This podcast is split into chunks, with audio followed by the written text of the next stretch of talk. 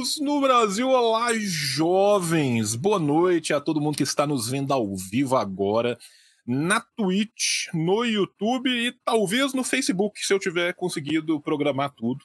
Vocês que estão vendo a gente achando que é ao vivo, não é ao vivo, é gravado, tá? Mas vocês podem deixar seus comentários e suas perguntas depois, que eu as repassarei posteriormente aos professores Davidson e ao Walter, e também ao Marlon, nosso querido camarada Koba, menino responsável, maravilhoso por toda a parte gráfica do livro.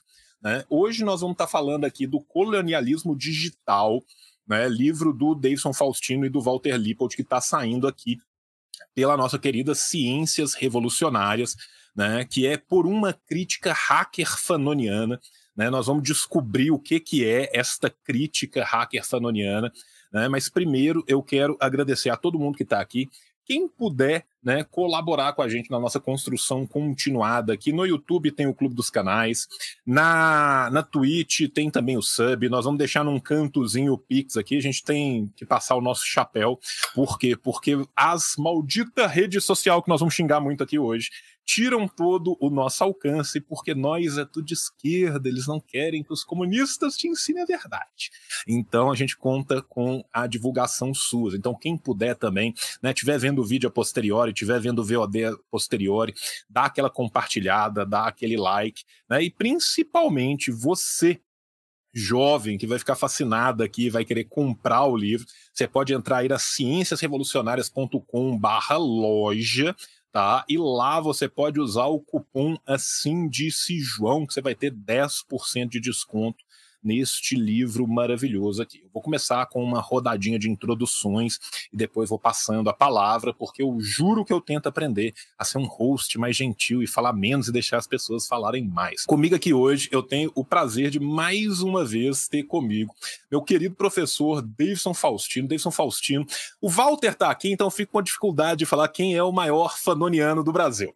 Tá, mas eu vou, vou falar que é o Davidson tá? Porque o Davidson já tem mais publicações do que o Walter. O Walter tá publicando muita coisa também, mas o Davidson ainda tá na frente. Nosso Davidson é o maior fanoniano deste país.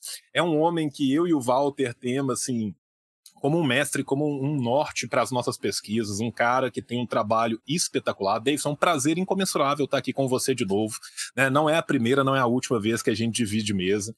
Vou te colocar aqui bonitão para você se apresentar, falar com as pessoas, quem você é, falar dos seus trabalhos aí. Salve, boa tarde, boa noite, boa madrugada aí, não sei que hora que vocês estão assistindo aí, mas é um prazer enorme estar aqui com vocês, prazer enorme estar aqui com, a, assim disse João, o João, um dos melhores entrevistadores que eu já encontrei aí nesse processo, né? Então é um prazer estar aqui é, nessa conversa, falando do nosso novo livro com o título O Colonialismo Digital. Sou professor na Universidade Federal de São Paulo, mas também sou militante do movimento negro, sou pesquisador, é, e estamos aí na, na, nas trincheiras, né, na luta, na, na luta de classes, na perspectiva da classe trabalhadora, e estamos aqui para apresentar esse livro, que é um livro que, de alguma forma, amarra, é, articula uma série de pesquisas que que eu venho fazendo na parceria com o Walter Lippoldt, que vai falar daqui a pouco, é, e que articula, né, que discute o, a, a, questão da internet e o lugar da internet na luta de classes, o lugar, a relação entre racismo, luta de classes e, e internet, né? Então é um pouco que a gente veio conversar. Estou muito feliz em estar aqui, estou muito ansioso para falar mais do livro e o livro está quase chegando, então estamos muito, já está no forno, né? Então a gente está muito ansioso também para colocar o livro na rua e, e discutir né, com, com intelectuais, ativistas, militantes, pesquisadores em geral aí, porque o tema é urgente, gravíssimo é, e muito importante, assim, e, e de alguma forma toca em coisas que a gente precisa encarar. Então, estou bastante feliz por estar aqui, é, me, muito me honra estar aqui nesse espaço que eu respeito muito. É nóis. É, comigo hoje aqui também, desde, desde Portugal, né? Safoda Portugal, né? Está aqui conosco nosso querido Walter Lippold. O Walter, gente, já publicou aqui conosco pela Ciências Revolucionárias, não apenas publicou, como é um membro do corpo editorial das Ciências Revolucionárias. Tem muito prazer e muita honra de também sê-lo junto com o Walter, né? E a gente está trazendo o Walter aqui de novo. Eu já dividi também milhões de bancadas com o Walter. Se escreverem assim disse o João e Walter, aparece milhões de livros de vídeos do, do Walter aqui comigo. Walter, fala com a gente aí qual que é a desse trabalho novo, qual que é a importância, o que, que vocês estão trazendo aí. E pode falar também né, do seu outro trabalho que já está indo para a segunda edição, daqui a pouco saindo em Portugal, muitas novidades aí para gente. Salve pessoal, e aí, tudo bem? Grande prazer estar aqui de novo, camarada João, Davidson, Koba aqui com a gente também. Fazemos questão né, de ter o Koba aqui com a gente, que fez esse trabalho maravilhoso, gráfico, de arte, de design, de diagramação. Então é isso aí, esse trabalho chegando para um diálogo necessário realmente, um diálogo entre o marxismo dentro de uma perspectiva anticolonial, partindo de Fanon, tentando fazer essa interface com o hackativismo. É, é, hoje, na sociedade que nós estamos, estamos vivendo no momento, a, o capitalismo cada vez mais se desenvolve sob o signo de um desenvolvimento tecnológico. E geralmente o que é passado, que é reproduzido, é uma, uma ideologia da tecnologia dentro de uma neutralidade. A tecnologia como uma benesse em si. E todo esse desenvolvimento muitas vezes passa batida crítica. E nós ficamos muitas vezes impressionados que, se por um lado, uh, a esquerda marxista muitas vezes não analisava com profundidade essas questões ligadas a Big Data, indústria 4.0, 5.0, internet das coisas, vigilantismo digital.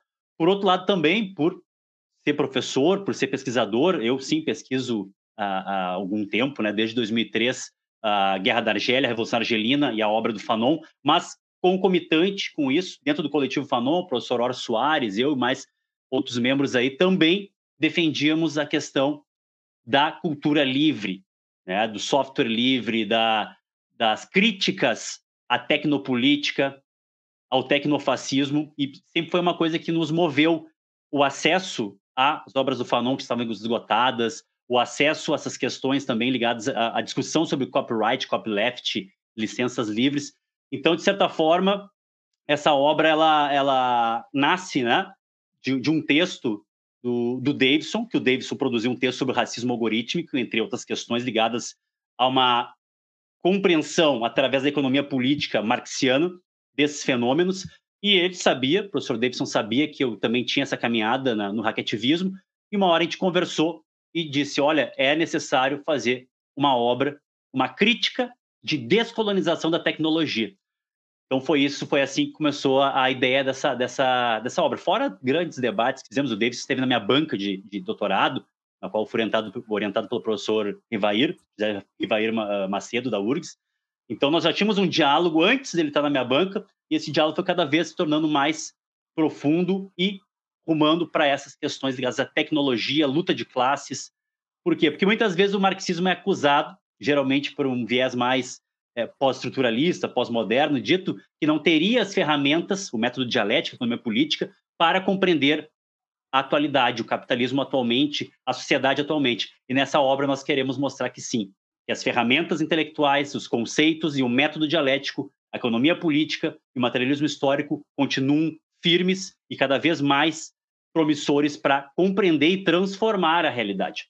Eu sou historiador, é, agora no momento, né, uh, trabalho, estou uh, desempregado, digamos assim, trabalho uh, na questão da docente, né? Eu estava até pouco tempo, até pouco tempo atrás no Instituto Federal do Rio Grande do Sul, e foi lá que eu reforcei muito essas leituras. Por quê? Porque lá estava professor substituto, é, e acabou meu contrato agora há pouco, eu ministrava a disciplina de informática e sociedade. E lá eu criei uma bibliografia para quê? Porque esses alunos do técnico, do tecnólogo, muitas vezes não compreendem a dimensão humana da tecnologia, ficando dentro de uma visão realmente alienante da técnica em si.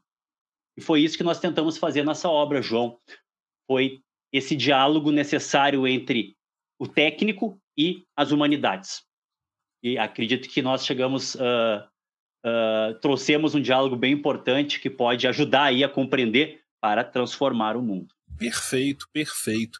Temos aqui também conosco, né, nosso querido menino Marlon, né, camarada Koba, arroba Koba Arte aí, o rapaz que hoje em dia não é só mais um capista, um artista gráfico, mas também faz a diagramação, faz tudo, né. Tenho o, o prazer de ter acompanhado o Marlon nesses últimos anos, né, essa evolução assustadora do, do Marlon nas artes digitais e técnicas, que é um prazer ter aqui com você de novo, camarada. Se apresenta, fala um pouco aí do seu trabalho, e aí eu já volto contigo e com o livro aqui, para quem tá louco para ver o livro, para a gente mostrar o livro e você falar um pouco desse trabalho que tu fez aí. Bom, gente, uh, prazer, sou Marlon, né, Oba Arte. Tô trabalhando agora com capas, né, agora mais atualmente com diagramação. Comecei minha página de arte no ano passado, foi no início do ano, por volta de março, e desde então eu fui publicando algumas artes, né? Uh, até que o, o, camarada Klaus, da Ciência Revolucionária, me chamou e perguntou se eu não queria é, fazer uma capa de livro, né? E até então eu não tinha trabalhado com nada envolvendo editorial, apesar de admirar demais, né? Uh, como podem ver, eu sou meio que gosto de livros e gosto principalmente do, dos designs, né? e olho assim com muita admiração, eu estudo muito isso, né? Fontes, é, a proporção, a diagramação. E a diagramação foi justamente o próximo passo, né? Depois que eu comecei a trabalhar com capa, inclusive vou mostrar a primeira capa que eu fiz aqui, que foi para o livro do uh, Walter, né? Francis Fanon e a Revolução Argelina. Em seguida, alguém me chama e eu fico paralisado por alguns minutos, que é João Carvalho, apenas, me pedindo para fazer outra capa que é Povos Oprimidos Univos, seria um projeto de catarse. E, bem, isso foi tudo muito rápido, né? Então, muita coisa eu aprendi na marra ali. E como começou com algo assim, buscando uma nova estética para o marxismo, uma nova estética de arte, porque no histórico do, do marxismo a gente tem muita arte mesmo, né? Dos países socialistas, a União Soviética, com seus cartazes maravilhosos, que hoje muitos de nós temos nas nossas paredes, né? Ah, então, busquei também trazer uma nova estética, é, algo para reatualizar, digamos assim, e acabei com trabalhando no meio editorial, que é algo muito gratificante para mim, e agora, mais atualmente, trabalhando com a diagramação, né? E sobre mim, eu não curso design, mas trabalho, faço muitos cursos, né?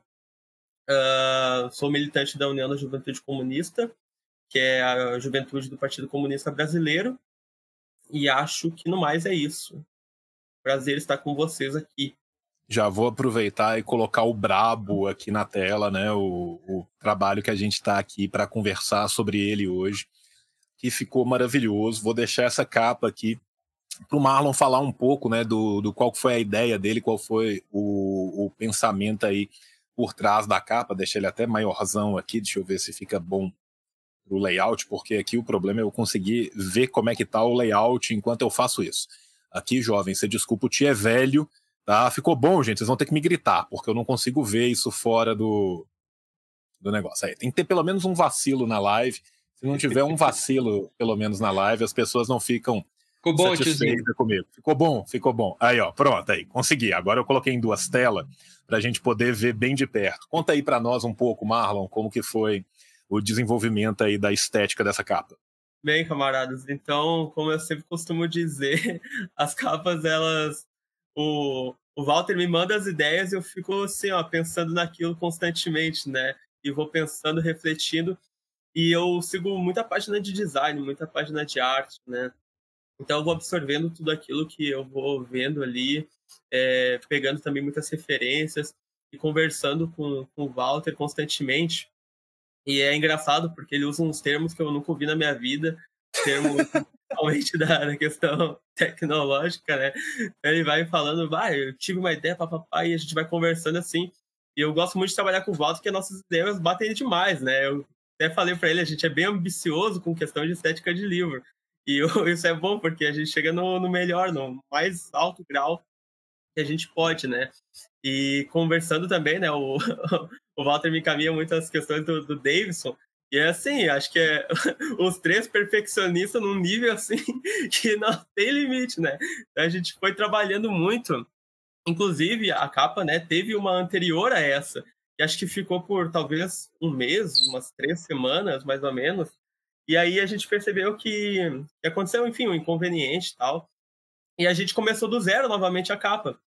E depois tipo, de analisar, olhar essa capa nova, assim, eu fiquei apaixonado por ela, porque acho que esse inconveniente vem até agregar porque a gente chegou num nível muito mais qualitativo, assim, muito mais, muito mais belo né, essa capa, né? Então, foi um trabalho, assim, de pegar muita referência, de dialogar muito com, com o Walter, dele mandar muita referência, assim, e a gente juntando isso, e a cada passo que eu ia dando, desenvolvendo, assim, a capa, eu ia mandando para ele. E também, é, a princípio ia ser só a capa que eu ia fazer, né? Mas enquanto eu conversava assim com, o Walter e desenvolvia a capa, eu acabei assim, me especializando ali um pouco mais na diagramação. E eu mandei uma diagramação teste pro, pro Walter, assim, eu falei, ah, eu fiz uma coisa aí, uh, um dos projetos finais e tal, depois do meu curso de diagramação, mandei para ele. Ele achou muito bacana, uh, em seguida me, me convocou para esse trabalho e tô bem. Uh, finalizei né, a diagramação, uh, pronto para enviar para as gráficas, para imprimir esse belo livro. E no mais foi isso, assim, muito orgulhoso, assim, minha primeira diagramação, ansioso para ver, assim como eu fiquei ansioso para ver meu primeiro, minha primeira capa, né, que foi essa aqui, e assim, ó, e tremendo para receber esse livro, acompanhando o código de rastreio dos correios constantemente. Uh, teve até outra questão engraçada com o João Carvalho, né? Porque eu recebi, na verdade, primeiramente o livro do Povos Oprimidos. Foi minha segunda capa a fazer, né? E eu lembro que quando eu pedi o código de rastreio para ele, foi exatamente no mesmo dia que saiu para entrega, assim, o livro. Então, tipo, eu já me levantei rapidinho para esperar os correios e chegou. E agora estou nesse mesmo anseio com esse livro maravilhoso aí que, obviamente, né, como eu estou diagramando, eu estou lendo o livro, tá espetacular, assim, eu não podia passar sem ler e fui lendo a obra e tá, assim, Continuo sem entender, entender muitos termos, né? Mas isso eu posso recorrer. posso recorrer ao Walter agora, o Davidson aí. E é isso, camaradas. É, foi espetacular participar desse projeto. E vocês vão curtir demais. Eu vou, inclusive, aproveitar o ensejo né, para mostrar que não somente né, o livro é maravilhoso por fora, mas, sobremaneira, o livro ele é maravilhoso por dentro eu tomei a liberdade aqui de roubar descaradamente um post do próprio Walter aqui, tá? Que o Walter colocou, que tem aqui também para vocês saberem o que, que pode esperar, o que espera vocês, né? No livro que vocês vão comprar na sua casa, para vocês verem o sumário aqui do livro também. Né? Queria aproveitar também esse momento né, para já passar a palavra tanto para o Walter quanto para o Davidson, né, para a gente começar esse bate-bola aqui, né, a partir também desse sumário do que, que o livro se propõe.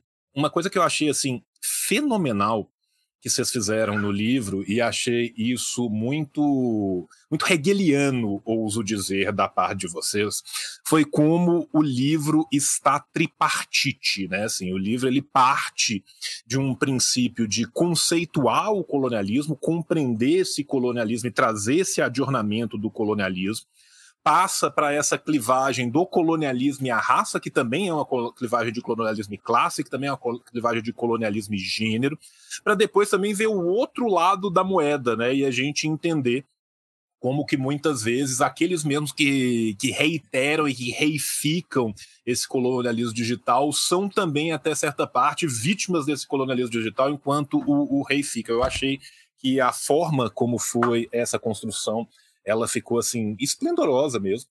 Falo de coração com vocês. E eu queria que a gente pudesse começar esse bate-papo, né, do começo, né, é, pensando em como é, há necessidade de novas conceitualizações para novos fenômenos, né? É, eu achei o máximo quando vocês colocam neocolonialismo e neocolonialismo tardio, né? Que para nós que somos da luta anticolonial, você fala neocolonialismo, você já pensa no Kwame, você vê o Kwame na tua frente, assim. E quando vocês pensam no neocolonialismo tardio, a gente já pensa, opa, peraí, tem algo vindo aí depois, né? Então, para a gente entender um pouco como que foi essa percepção, como que foi essa operacionalização, né? Porque assim, é, eu, me, me, perdoem os lucasianos para o que eu vou falar. O Lucas, falando de experiências do socialismo real, calado é um poeta, mas o Lucas tem uma das melhores frases de todo o desenvolvimento da teoria marxista, que é né, que o, o, que se mantém a ortodoxia no método. Né? E o método ele perpassa o livro inteiro, né? E ele nos permite, né, compreender é, esses movimentos das totalidades nessas novas realidades à medida que eles vão fazendo. Então, assim, Queria abrir a palavra aí ou Davidson ou Walter, ou se vocês quiserem ir se complementando da forma que vocês acharem melhor, vocês falarem um pouco de como que surge né, essa conceitualização que vai levar a, a uma análise da praxis material, ou se foi a análise de uma nova praxis material que necessitou de conceitualizações que não estavam, que estavam aquém né, do que a praxis ensejava. Legal, João. Eu posso começar, é, e aí o Walter também me interrompe, me completa, me complementa, né? E foi assim que a gente foi fazendo o texto também, né? Aliás, queria fazer esse agradecimento pela parceria, né? Foi uma parceria muito legal, porque o, o Walter já era, já, é, quando eu conheci ele, já era hacker, aqueles hacker da tela preta, nem queria participar de, de do que a gente chama de rede social, né? De Facebook, Instagram, ele ficava só na tela preta. Então ele também trouxe esse acúmulo e essa e esse trânsito nessa discussão, né, para esse para esse estudo e, e ao mesmo tempo a minha a minha contribuição foi é, no, no, pouco, num, numa tentativa aí de, de me aproximar da crítica da economia política, né, e, e para pensar a luta de classes contemporânea, algo que eu já venho pensando, né, e que eu já venho trabalhando é a, reivindicar a necessidade de, de, se pensar o colonialismo e o racismo como elementos aí incontornáveis à luta de classes, mas eu também não tinha esse acúmulo nas, nas discussões sobre, sobre a internet, né? Isso aparece para mim como uma como uma questão por, acaso, assim, eu fui convidado para fazer uma, uma, uma palestra sobre colonialismo digital. Eu acho que a pessoa na época que chamou é, chamou mais por consideração, acho que faltava um preto, alguma coisa assim, ou, é, e aí eu fui escrever um texto é, para isso, um artigo, né, e depois eu, esse texto eu, eu passei pro, pro Walter, e o Walter falou, nossa, vamos trabalhar em cima, e a gente ficou viajando e tal. Mas qual que é a questão, né, eu queria introduzir a questão do livro e, e pensar, é, e, e, acho que fazer alguns avisos. Acho que o primeiro aviso do livro a gente tá, a gente defende na, é, do começo ao final, são, vários, são várias defesas que tem de fundo, mas uma delas é que quem está preocupado com a luta de classes e com a luta antirracistas tem que olhar para a internet e, pra, e para o que está acontecendo do ponto de vista de desenvolvimento tecnológico informacional. Essa é a principal questão, assim, porque conforme a gente foi aprofundando, é, encontrando os dados, entendendo os estudos que já existem, né? já existem, já existe um campo de estudo sobre isso. Mas o que foi ficando óbvio é que, no momento que a gente vive, é, não pensar a luta de classes é começar perdendo, porque, de certa forma, as tecnologias da informação ela ela estão no centro do debate. E isso não é novidade para o marxismo, né? A gente já discute, por exemplo, uberização há uns 15, 10 anos. Mas o que a gente percebe é, ao olhar os dados que a gente trabalhou é que a própria uberização já está num outro patamar. Então, há uma discussão aí sobre exploração e formas de exploração do trabalho que passa por pensar as novas possibilidades que a tecnologia está oferecendo. Então, esse é um ponto que a gente quer discutir no livro e chamar atenção para não só para para os pesquisadores do campo do trabalho, mas para a militância é, comunista, para a militância revolucionária, para a militância em geral, entender que é, há uma que, que, a luta de classes tem se dado nesse, nesse espaço, né, da, da, da produção, da difusão e do consumo das tecnologias da informação e que esse uso não tem sido bem compreendido. Aliás, isso foi uma coisa que a gente esbarrou, assim, né, quando a gente começa a olhar os dados, a primeira coisa que a gente vai fazer é procurar a literatura marxista para ajudar a entender, por exemplo, é, a, a debates a respeito do, do valor, por exemplo, é, a internet é, a, ela, ela redefine a lógica do valor? Ela redefine a lei do valor da forma como Marx pensou? Essa é uma pergunta que aparece, que vários antimarxistas vão se apressar em dizer que a teoria do valor está superada e tal. Aí a gente vai procurar referenciais marxistas para ver quais são as respostas e tem quase nada, assim, tem muito pouca gente olhando para a internet ou não só para a internet especificamente, né, mas para as tecnologias informacionais como um todo. Né? Então, foi, foi um desafio para a gente e, ao mesmo tempo, é, isso exigiu a gente também fazer algumas apostas é, uh, no escuro, né? Pensando que a gente encontrou poucos interlocutores, inclusive para se amparar para discutir, por exemplo, por exemplo, a teoria do valor no contexto da internet. Mas é, então uma primeira questão é essa, assim, que a gente traz no livro, assim, é que não dá, a gente está convencido de que não dá para olhar para a luta de classe contemporânea de forma séria e, e, consequente, né, a análise da situação concreta, sem olhar para o papel fundamental que as tecnologias da informação adquiriram na, nas, nas possibilidades de exploração, mas também nas possibilidades de gestão da, da luta de classes no, no, no, contexto das contradições do capital. Acho que esse é um, um ponto. O outro ponto é que a, as tecnologias da informação, por estarem inseridas no contexto da luta de classes e por serem expressão dela, né, e, e aí tem, tem elementos que são é, que não são novos, né, o, o capitalismo ele impulsiona o desenvolvimento tecnológico, porque ele não pode não fazê-lo, isso é parte da, da lei, é, é, da, da, forma de funcionar do capitalismo, ele impulsiona, ele revoluciona constantemente as tecnologias, mas é um revolucionar que não tem como objetivo aliviar o trabalho humano, nem satisfazer necessidades humanas, mas sim ampliar as formas de exploração. E essa característica é, do capital é, impõe para os, para os inventos tecnológicos um tipo de submissão um tipo de, de estranhamento tecnológico, porque a própria tecnologia ela já é pensada é, como algo que vai potencializar a exploração e não como algo que vai satisfazer necessidades humanas. Então isso já implica um desenho, é algo já já do desenho, não tem a ver só com o uso da tecnologia, mas o próprio desenho tecnológico, ele é permeado, ele é pensado, é, ele é projetado para atender às necessidades do capital. Então, isso traz uma série de questões para nós, é, enquanto classe trabalhadora, do ponto de vista do, de o que, que a gente faz com a tecnologia, porque a tecnologia é, mesmo no capital, ela é, apesar de ser produzida para ampliar a exploração, ela ainda é valor de uso. Então, a gente está aqui gravando esse vídeo no StreamYard, é, cada um no seu computador, porque ela permite, ela amplia as possibilidades humanas, ela amplia a capacidade humana, né? Então a gente tem algo aqui que passa pelo desenvolvimento das forças produtivas permitido pelo avanço do capital. No entanto, esse desenvolvimento ele é alienado, alienado e estranhado. Então isso implica também o fato de que muitas vezes essas tecnologias não são desenhadas para atender às necessidades humanas, mas sim para atender o capital. Então isso significa que elas poderiam ser desenhadas de outra forma.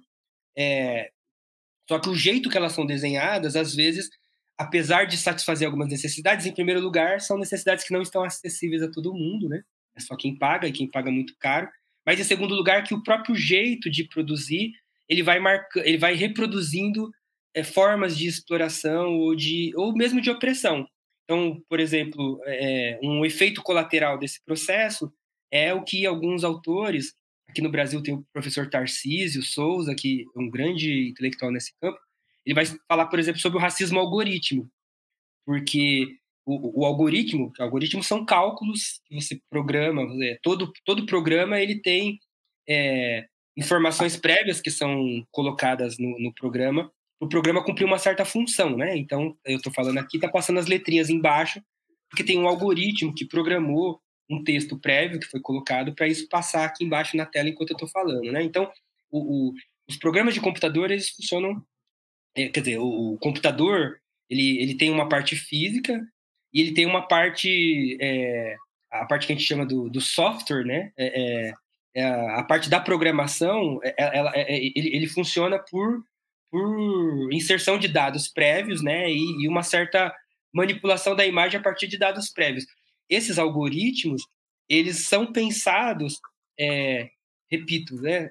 Uh, numa sociedade como a nossa, uh, também de forma alienada, porque eles também são pensados para satisfazer determinados interesses. Então, isso significa que as necessidades sociais não são contempladas. Né? Então, o que, que é contemplado é, é a perspectiva é, de ampliação do lucro, mas também o fato de a gente estar numa sociedade desigual faz com que as desigualdades também apareçam na concepção dos algoritmos.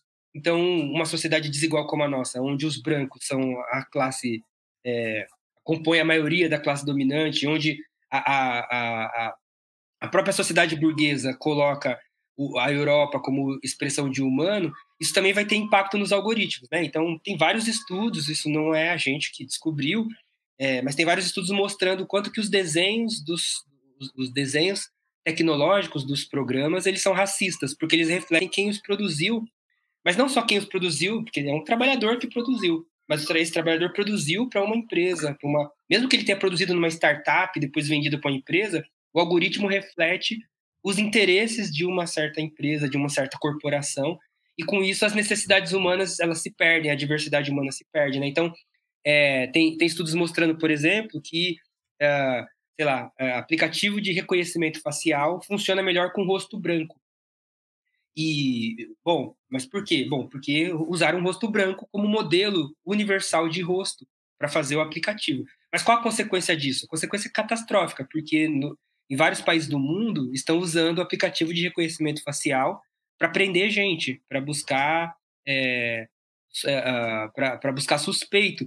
Só que se o aplicativo funciona menos em rosto negro, então a chance de mais pessoas negras serem encarceradas, é, e, uh, inclusive em função de erros algoritmos, é muito maior, né? Então hoje nos Estados Unidos tem uma guerra judicial porque estão tentando é, retro, querendo tirar, é, fazer os, o, os tribunais pararem de usar aplicativo de reconhecimento facial, porque os dados já têm mostrado uma maior é, um maior índice de encarceramento de pessoas negras por, por aplicativo de reconhecimento facial do que pessoas brancas. Né? Então, esse é só um exemplo, é, o racial, mas a gente poderia falar de gênero, a gente poderia falar é, de outros elementos. Né? Então, a, a, a, forma alienada da, desse desenvolvimento tecnológico faz com que as necessidades sociais não sejam pensadas.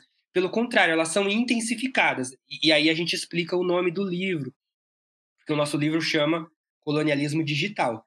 Então a gente começa o livro explicando para as pessoas que o colonialismo digital não é uma metáfora, porque a gente pode pensar, por exemplo, ah, o colonialismo como uma nova forma de dominação, as máquinas estão nos dominando, a gente está perdendo a nossa a nossa vitalidade porque a gente fica no celular e não conversa com quem está do lado. Tem isso também em jogo, mas essa não é a questão é, central. A grande questão é que o capitalismo atual, o estágio atual de desenvolvimento do capitalismo, ele, é, é, ele coloca as forças produtivas, né? aí eu vou usar o amado ou odiado Mesários, o Mésaros, ele coloca o desenvolvimento das forças produtivas é, num lugar de desenvolvimento de forças destrutivas. Porque a gente. É, a crise do capital é tamanha, para o capital continuar existindo, ele passa a corroer o trabalho, ele passa a corroer capitais menores, né? Então a gente tem um processo violento em curso que não se sustenta sem um amplo e intenso desenvolvimento tecnológico que viabilize novas formas de exploração, né? Então isso não é novo. A gente, a gente olha a história do capitalismo, é, sempre a introdução tecnológica fez parte, né? Desde a, a, a história da capítulo 13 do, do livro 1 do Capital lá, né? Maquinaria e grande indústria. A, a introdução das máquinas trouxeram trouxe novas possibilidades de exploração, é, ampliou a, a, a mais-valia é, relativa, né? Então você tem um, um, processo que, que não começa hoje e, e que é, não, não termina agora. Mas, ao mesmo tempo, esse processo ele entra num novo estágio, e, e aqui talvez tenha algo para a gente pensar. Ele entra num novo estágio a partir da década de 60, década de 70, com o surgimento do chamado toyotismo. Mas por que eu estou falando chamado?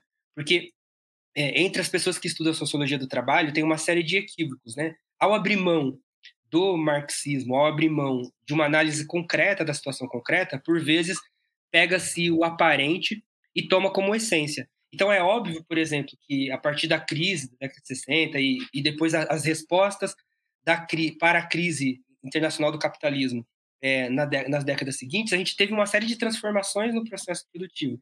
Só que muito sociólogo olhou essa transformação como se ela fosse uma ruptura com a sociedade industrial, uma ruptura com a sociedade do trabalho, uma ruptura com o próprio capitalismo. Né? Então, muitos teóricos desavisados, mas que venderam muito, fizeram muito sucesso, se apressaram em dizer, olha, o, o capitalismo acabou porque capitalismo é igual Fordismo. Ou se apressaram em dizer que agora a gente está entrando na era da sociedade da informação, que a era da indústria acabou. O que, o que a gente é, percebe, estudando a história do capitalismo no mundo, a gente percebe que é o contrário. É, é, o Fordismo não acabou, só que ele, ele, ele, ele passa a ser re, é, reorganizado a partir de novas formas de exploração, é, a partir das novas tendências que surgiram. Né? Então, no caso, o toyotismo, por exemplo, ele não inviabiliza o Fordismo. Ele não acaba nem com a linha de produção, mas ele redesenha a linha e permite novas formas de exploração, mais uma forma de exploração que exige que a própria fábrica seja redesenhada, que a fábrica agora ela tenha um caráter transterritorial, porque no toyotismo a fábrica, essa produção flexível agora é uma produção que se faz entre fábricas. Então a, é, acaba que é, não só a fábrica se reorganiza, mas a, a, o próprio espaço urbano passa a ser reorganizado em função de uma nova fábrica que agora está em vários países, está em várias cidades, está em vários bairros ao mesmo tempo. Isso exige um tipo de reorganização do urbano para fazer com que a, a, as cidades, por exemplo, funcionem mais como, como linhas de produção é, ao, ao, ar livre do que propriamente como espaços de convivência humana pós-trabalho. Né? Então a gente tem uma reorganização da cidade, da vida civil, da, da, da sociabilidade para dar conta dessa. E aí, para isso, você precisa também de uma reorganização no campo jurídico, no campo político, no campo ideológico. Né? Então, você tem neoliberalismo, a gente tem. Para dar conta dessa reestruturação produtiva, vai haver um conjunto de lutas de classes que. Um conjunto, a luta de classes vai se dar em uma série de espaços para readaptar, para readequar a sociabilidade a essas novas necessidades. Nesse processo de readequação, a, a, as tecnologias da comunicação assumiram um papel fundamental. Elas surgem, né? a internet ela surge, é, depois o Walter pode falar mais da história da internet, do cyber, mas ela surge nesse contexto da, da Guerra Fria, né? E é, já começa, muita coisa da, da, da, internet já vem da, da Segunda Guerra, né? Da Segunda Guerra Mundial, mas na Guerra Fria a gente tem uma, uma expansão dessas tecnologias, da codificação, né? O papel da IBM aí, é, mesmo no nazismo, é, já se desenvolve muitas tecnologias de inclusive nos campos de concentração é, é, em que as pessoas judias foram colocadas, é, há um desenvolvimento tecnológico muito intenso dessa, das tecnologias de informação. Mas esse processo, com, com a crise do, do Fordismo e, e com esse, esse, processo de reestruturação produtiva, essas, essas, é, é, esses saberes, essas técnicas e tecnologias da, do meio informacional, elas vêm para o centro do processo produtivo para ampliar a automação do processo produtivo. E a automação é um problema que o Marx já narrava lá no Capital, mas aqui ela, é, é, é, ela ganha novas possibilidades de aceleração, uma aceleração intensa do ritmo produtivo e uma automação cada vez maior. Se o trabalhador lá no, no Marx já era um apêndice da máquina, é, agora ele continua nessa função. Então é curioso que vários sociólogos do trabalho vão achar que o capitalismo está acabando ou que o Fordismo está acabando. Porque, pelo contrário, agora é, é, a sociedade é ainda mais automatizada do que ela do que ela sempre foi antes, né? E ao mesmo tempo essa automação ela pressupõe agora um trabalhador ainda mais explorado, do ponto de vista de mais-valia relativa. É, você introduziu novas tecnologias, né? Você ampliou as possibilidades de, de exploração. Mas é mais do que isso, porque agora esse trabalhador trabalha muito mais dentro de um mesmo turno, então ele está muito mais quebrado, muito mais cansado, muito mais arregaçado. Só que nessa fábrica, que agora não é só uma fábrica no interior do seu próprio espaço, agora é uma fábrica urbana, agora é uma fábrica que está em vários países, toda a sociedade é fabricalizada, toda a sociedade é empurrada e pressionada a se proletarizar. Então, de alguma forma, aquele espaço de luta do interior da fábrica, com as tecnologias da informação, com é, a, a, as técnicas logísticas que surgem de, desse contexto do toyotismo, agora a, toda a sociedade passa a ser disputada em torno daquilo que viabiliza a expropriação do tempo de trabalho, aquilo que amplia a exploração do trabalho. Então, é, é isso é algo que já está lá na década de 70, que se amplia na década de 80 e que nos anos 2000 ganha novas expressões com, é, com, com a internet, com, da forma que a gente conhece, né, com a popularização da internet e, e o barateamento da produção, ela permite é, que a automação chegue a novos níveis. Só que o que, que a gente percebe é que esse processo ele, altera, ele se altera muito rápido, né? Então a, a gente se baseou num estudo que foi fundamental para nossa compreensão, que é o estudo da professora Terezinha Ferrari, E ela, o que ela mostra, por exemplo, é que essa fabricalização da cidade ela só foi possível mediante a esse investimento né, de capital orgânico, a essa alteração do capital orgânico, esse investimento em, em tecnologias informacionais que, permite, que permitam o capital, por exemplo, prever o, a, a, uma tendência de produção antes que ela aconteça. Né? Então, se hoje, se você for tiver dinheiro para comprar um carro zero, o carro zero não vai vir no dia seguinte, né? Porque é, é você tem um processo de comunicação que vai desde o, do, da concessionária até o lugar onde ele é produzido, que permite um tipo de logística que ela se pauta tanto em previsão algorítmica, mas também em previsão a partir de uma comunicação é, no, uh, em uma, uma, comunicação síncrona que, que, a internet permite. Vamos lembrar que até 30 anos você só tinha o telefone para poder fazer um pedido. Agora você aperta um botão e isso já, já cria uma lista de pedidos que já, já chega para a fábrica e já permite uma reorganização do, da quantidade. Né? Então, isso tem implicação nos estoques, isso tem implicação no custo da produção, isso tem implicação para a luta de classe. Mas, para isso, né, repito, é necessário que toda a sociedade seja convertida numa grande fábrica para viabilizar.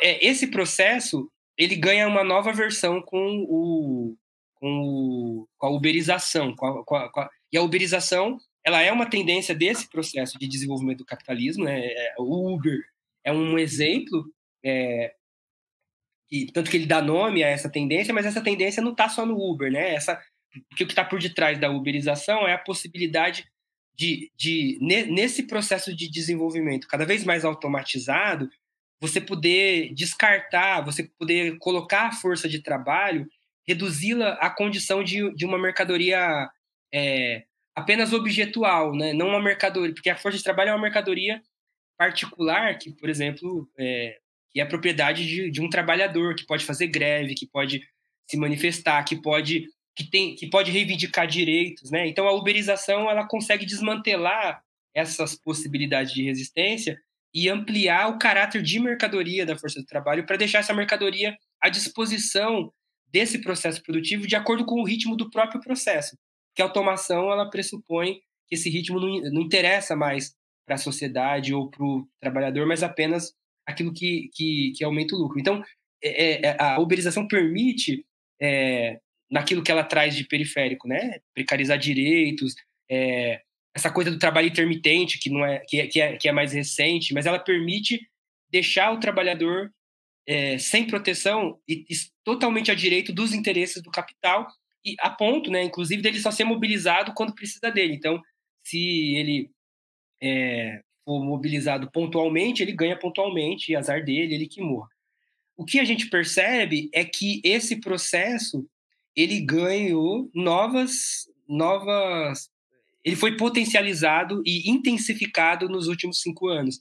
Então, é, se, se tem toda uma literatura, né, olhando para a uberização, o que a, a nossa hipótese é que a uberização já ficou velha e que já tem um outro processo acontecendo em curso, e esse processo passa, ele, ele, ele não descarta o anterior, nem o Fordismo está descartado, é, mas ele, ele, ele, ele intensifica esse processo de exploração porque ele, ele cria novas tendências de exploração. É, é, uh, isso passa por pensar o quanto que, o, de um lado, você tem o, a exploração de dados, que é, que está presente né, na, no, nos diferentes usos que a gente faz da internet, inclusive fora do espaço produtivo. Então, você tem um roubo, uma, um roubo não, mas uma expropriação, vou usar o termo que está lá no, também no, no capítulo 25 do, do livro 1. Você, a gente passa a ter uma expropriação do nosso ócio, do nosso tempo livre para o processo produtivo, porque agora, com toda vez que a gente está usando a internet, o StreamYard é, aqui, mas não só o StreamYard, qualquer aplicativo, né? Nós estamos sendo monitorados e a, o nosso uso ele vai acumulando dados para grandes corporações que têm lucrado muito, né? E ao mesmo tempo, é, esse processo permitiu que algumas corporações é, é, é, é e aqui, aqui outra coisa também, né, que o Walter falou, é, ficou óbvio o quanto que o momento atual ele não o, o, o, João perguntou, né? O que, que é novo, né? Que, que novo conceito? O que a gente percebeu, João, é que os velhos conceitos são mais novos do que eles eram quando foram criados. Por exemplo, não tem outro nome para explicar a Amazon ou para explicar a, a, Tesla que não seja imperialismo. É, por mais que a gente queira olhar o que tem novo, o que tem de novo é o que é de mais velho. A gente tem grandes corporações monopolistas que, que começam a, a, a crescer, inclusive derrubar as pequenas, comprar as pequenas e engolir, é, e que passam a ter, às vezes, mais poderes que países. Então, o, o, outro lado desse processo, se de um lado a gente tem a intensificação da exploração da força de trabalho, novas formas de exploração que vão para além do lugar da fábrica, que vão para o ócio, que vão para a vida privada, por outro lado, a, é, a, gente tem a intensificação de, de dessa dimensão monopolista de, das, das corporações da, da, ligadas à tecnologia da informação. Aliás, essas passam a controlar tanto os fluxos do capital financeiro, mas também controlar os processos produtivos e os processos políticos. Não sei se, é, é, se vocês lembram, mas é, o Trump é, era um, foi um candidato controverso nos Estados Unidos porque ele atendia a alguns interesses do grande capital e outros não. E há um momento em que ele passa a ser anacrônico para os grandes interesses do capital. E aí a gente tem, por exemplo, uma empresa, que é o Twitter, bloqueando o Trump. E aí a gente comemora porque ninguém gosta do Trump.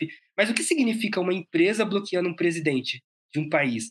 Significa o poder, aquilo indica o poder que uma empresa tem é, de influenciar em processos políticos de acordo com seus interesses. Esse mesmo poder, é, ele sempre teve presente, né? O capital sempre influenciou o Estado. A gente lê o Lenin falando do imperialismo, é, ele vai mostrar o quanto que essa fusão do capital bancário com o capital industrial, que vai criar o capital financeiro, né? É, é, ela pressupõe também um domínio dos estados. Né? Mas agora a gente tem é, esse mesmo processo elevado ao extremo, porque a gente tem, por exemplo, é, um poder tão grande concentrado nessas corporações que o, o, o é, a, a, ponto, inclusive, delas influenciarem é, no, nos processos políticos. Por exemplo, a guerra, com a guerra que está acontecendo agora da OTAN contra a Rússia, é, a gente tem, por exemplo, Facebook, Google, é, Apple e etc, etc, todo mundo dizendo que vai boicotar os serviços na Rússia. Então você tem as empresas entrando no jogo político. E por que elas entram? Porque elas têm interesses, e, e elas, mas porque elas vão assumindo um lugar de poder e vão sendo legitimadas como tal. Então a gente comemora que, que uma empresa privada, uma grande corporação, boicote um presidente, porque a gente não gosta, mas é o Trump, né? Mas e se fosse o João, o presidente? E se fosse. Esse lugar é, é, que, que, é o que a gente quer discutir, né? E o que, que ele traz, por, o que, que ele revela? Ele revela uma nova escalada de poder monopolista desse, dessas grandes corporações. E isso não reconfigura, mas intensifica elementos velhos, por exemplo, a divisão internacional do trabalho. Então é aqui que, que é daqui que vem o nome do livro, Colonialismo Digital, porque é, na literatura sobre as tecnologias da informação, o que a gente tem visto é que é, a, a, distribuição internacional do acesso da produção, do consumo e do acesso, né, da produção, da circulação e do consumo às tecnologias da informação, elas, elas refletem as velhas formas de exploração e desigualdade do capitalismo. Então a gente tem, por exemplo, nos países que produzem tecnologia de ponta no meio, virtu no meio digital, Estados Unidos, França, é, Su é, Suécia e uh, Taiwan.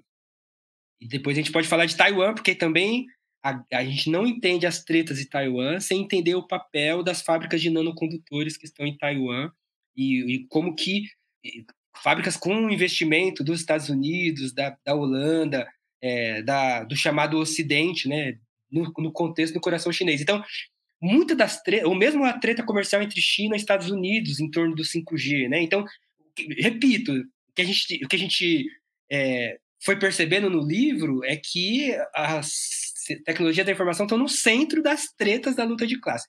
Mas o que eu queria falar do colonialismo digital é que a gente tem uma divisão internacional e racial do trabalho que aparece no colonialismo digital. E aí eu paro de falar. É, porque a gente tem uma concentração absurda das tecnologias da informação no Vale do Silício. É, vale do Silício está ali no, no, na, na, Califórnia, né, onde se concentraram as, as empresas de, de tecnologia da informação. É, e, de um lado, elas desenham, elas projetam, elas pensam, e, por outro lado, essas coisas são montadas em, em, países de terceiro mundo com baixa legislação trabalhista, onde você pode pagar qualquer coisa para por hora, né? Então, e ao mesmo tempo a gente tem os países que são os países que não produzem nada e que só acessam é, ou que recebem tecnologia. Então, do mesmo jeito que a Inglaterra financiava a linha de trem, é, eu sou daqui do ABC Paulista, então a gente tem a estrada de ferro Santo Jundiaí, que virou até rap do RZO, né? É, do mesmo jeito que a Inglaterra, no seu imperialismo, esse que o Lenin está estudando, financiava a indústria de ferro pelo mundo, pelo terceiro mundo, num processo de exportação de capital, hoje a, essas grandes corporações financiam fibra ótica, financiam é, instalações, mas são instalações que espalham a internet sobre um custo, sobre um custo muitas vezes do controle do, da, do, do, fluxo de dados que se faz nesse país. Então, os países que não têm, que não desenvolvem tecnologia, eles ficam refém de um fluxo de controle de circulação. Então, por exemplo, o governo brasileiro deu até problema na época da Dilma, vocês lembram? É, se, se o governo brasileiro manda um e-mail um ministro para o outro, o e-mail vai lá para os Estados Unidos antes de chegar no outro ministro que está na, na, na, sala do lado. E a internet permite, né, tem a, a teoria da, da, porta dos fundos, é, a, o desenho tecnológico permite que, e tem uma lei nos Estados Unidos que, que prevê isso, que toda tecnologia feita nos Estados Unidos, ou pelas empresas dos Estados Unidos, elas têm que é, prever um código secreto, um código de fundo, que permita que, se for de interesse do governo dos Estados Unidos, ele pode acessar, se for uma informação estratégica, se for uma informação é, que considerada de segurança, segurança nacional, ou de interesse nacional, de interesse nacional, qualquer que seja esse interesse, o governo dos Estados Unidos pode requisitar para as empresas estadunidenses o acesso a essa informação, mesmo que ela seja de outro governo. Então, se, vamos supor que o governo brasileiro contratou a Google para poder fazer o seu sistema de informação dentro do, do, Ministério de Ciência e Tecnologia, por exemplo.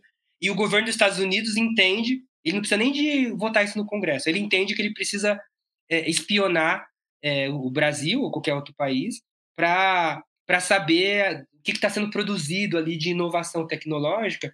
É, é, é, esse, a Google é obrigada a oferecer essa informação. Diferente do que o Facebook, quando teve a treta aqui da, do, do, do STF tentando minimizar o risco das fake news na eleição. Foi mó treta, porque o Facebook, a Meta, né, que chama agora, depois a gente pode falar de metaverso, é outra viagem, é, não queria não queria abrir espaço. Enquanto isso, a Meta, que é a empresa do Facebook, é, a, a, coletava dados sem, sem permissão das pessoas, sem permissão entre aspas, porque quando você baixa o aplicativo você está dando permissão, mas coletava dados sem avisar as pessoas de forma nítida, honesta, e vendia esses dados para a Cambridge Analytica. A Cambridge Analytica é a mesma empresa que vai processar esses dados para poder é, influenciar processos eleitorais no Brasil, na, na, na Ucrânia, pra, é, mas também em Taiwan, mas também nos lugares onde, onde é interessante. Né? Então, você tem um processo, a gente está diante de um processo, e é por isso que os teóricos, não foi eu e o Walter que deu esse nome,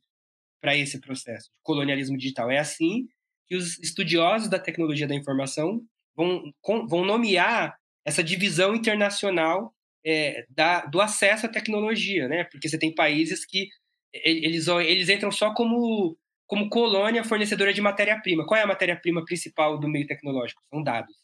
Então, todos nós, no Zap, no, usando Uber, estamos fornecendo dados e esses dados eles são processados para quê? aqui que tá, para ser vendidos. Hoje, eu juro que eu paro por aqui.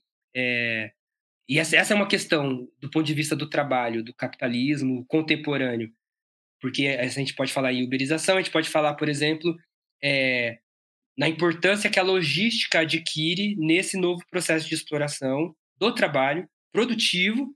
Ele continua sendo produtivo, porque para ter internet tem que ter um computador, é, para ter computador tem que, tem que extrair Coltran, tem que extrair lítio, tanto que o. Como é que é o nome dele? O, o Elon Musk ficou todo orgulhoso de ter é, dado o golpe no governo da Venezuela, da Bolívia, e disse: dou o golpe que eu quiser, porque eu sou rico. É, então, porque a Bolívia produz lítio e o lítio é fundamental para as baterias do carro da Tesla, para a bateria do nosso computador, para a bateria do celular. Então, é, você tem uma atualização dos processos colonial de interferência, mas, sobretudo, a gente tem uma extração em massa, como jamais visto, de dados é, que são pro, produzidos com o nosso acesso. Toda vez que a gente acessa, a gente gera dados, e esses dados são extraídos sem ou com o nosso consentimento e são é, processados por essas grandes corporações para serem revendidos. Só para vocês terem uma ideia, hoje a Amazon, e é curioso a Amazon ser uma das, é, uma das empresas que inclusive compete com o Tesla, né? Mas ser uma das empresas mais ricas, porque é uma empresa de varejo, não é uma empresa produtiva. Em outras épocas, essas empresas mais ricas eram as empresas produtivas. A Tesla é uma empresa de varejo. A Tesla, a Tesla não, a, a Amazon é uma empresa do varejo. É a empresa mais, mais valiosa do mundo. Só que aí a gente vai ver, será que ela é só varejo mesmo? Porque segundo o relatório da, da Amazon, 63% do lucro da Amazon não vem do varejo, vem do roubo de dados, do roubo e revenda de dados, porque aí ela revende os dados para a empresa que quiser pagar, e aí não importa, se você revende, você revende para quem pagar. E, então, a maioria da receita da Amazon vem dos dados que ela coleta dos usuários que vão lá buscar nosso livro, porque a, Amazon, por ser um, uma grande corporação, ela consegue inclusive chegar nos livros antes das editoras, às vezes, que estão vendendo, antes das livrarias, a Amazon chega lá e ela consegue isso, exatamente porque ela é um grande monopólio, né? E isso é uma prática que vem lá do 19. Você, ela consegue, inclusive, vender barato algumas coisas, porque o, a receita dela vem do roubo de dados, não vem da venda direta. Por isso que ela consegue vender mais barato. E, e essa revenda de dados é, são dados de usuários que acessa a TV Amazon, que acessa, que vai comprar livro na Amazon, que então a gente está diante de um novo, é, de novas formas de exploração e de apropriação e de expropriação que, se não forem pensadas, é, a gente vai ter um mundo muito pior do que a gente já está.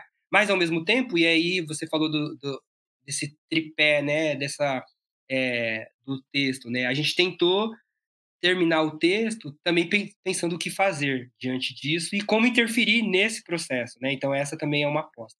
Mas paro por aqui para dizer que tem muito mais coisa, né? Mas para dizer que esse assunto é urgente. A gente ficou convencido de que como que a gente não está falando disso? Porque é, é, estamos diante de algo muito grave, muito mais grave do que se parece, né? E ao mesmo tempo, quando a gente vai procurar na literatura marxista, a gente vê poucas reflexões sobre essas questões que aparentemente elas, elas, elas, elas vão decidir a eleição.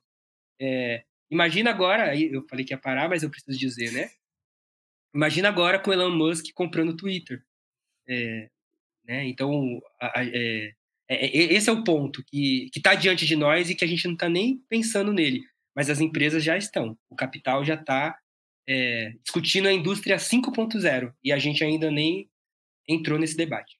Perfeito. Acredito que o termo que os jovens hoje em dia usam é aulas cria né? O, a fala do Davidson espetacular. Steven Bico ali atrás olhando e concordando. Eu vi quase a cabeça do Bico balançar ali no, no livro. Vou aproveitar as palavras do Davidson para colocar alguns pontos e fazer algumas provocações para o Walter poder trazer aqui para a gente, né?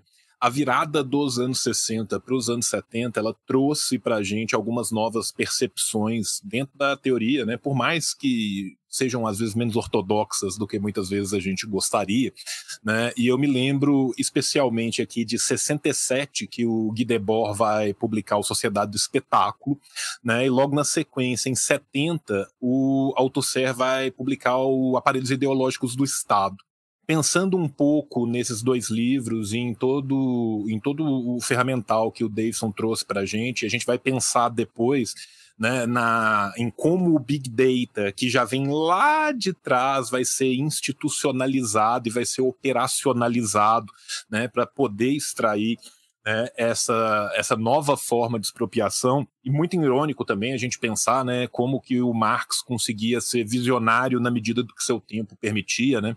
O Davidson citou os dois capítulos do Capital, o 325, mas tem também o Grundrisse, né, que tem o fragmento sobre as máquinas, que é espetacular para todos nós que trabalhamos, estudamos e temos interesse no tema de, de tecnologia. E eu queria colocar uma provocação para o Walter, que enquanto eu folheava o livro, eu fiquei pensando assim, né? Muitas vezes as distopias que são escritas dentro do capitalismo colocam né, para a sociedade supostamente socialista aquilo que não é distopia, mas se torna a realidade tangível do próprio capitalismo. Né? E quando a gente vai pensar na formulação que é dada, na forma que é usado para esses aparatos, acho que o Dadon e o Laval trabalham muito bem com isso, a gente quase que acaba ficando entre o admirável mundo novo e 1984. Né? A gente tem 1984 para parte da população e a gente tem Admirável Mundo Novo para uma outra parte da população. Então a gente acaba que, ao viver o capitalismo tardio, nós estamos vivendo né, uma colusão de diferentes distopias que foram pensadas e que muitas vezes foram pensadas, né? Como uma forma anticomunista de se falar né, do que provavelmente se encaminharia uma sociedade socialista, quando a gente vê que, na verdade, né, é, são os próprios desenvolvimentos do capitalismo que vão nos levar a essas distopias. Então, eu vou passar a palavra para o Walter, pedindo para o Walter também falar um pouco para a gente disso, né? falar um pouco para a gente de como essa tecnologia ela serve muitas vezes como essa faca de dois gumes, né?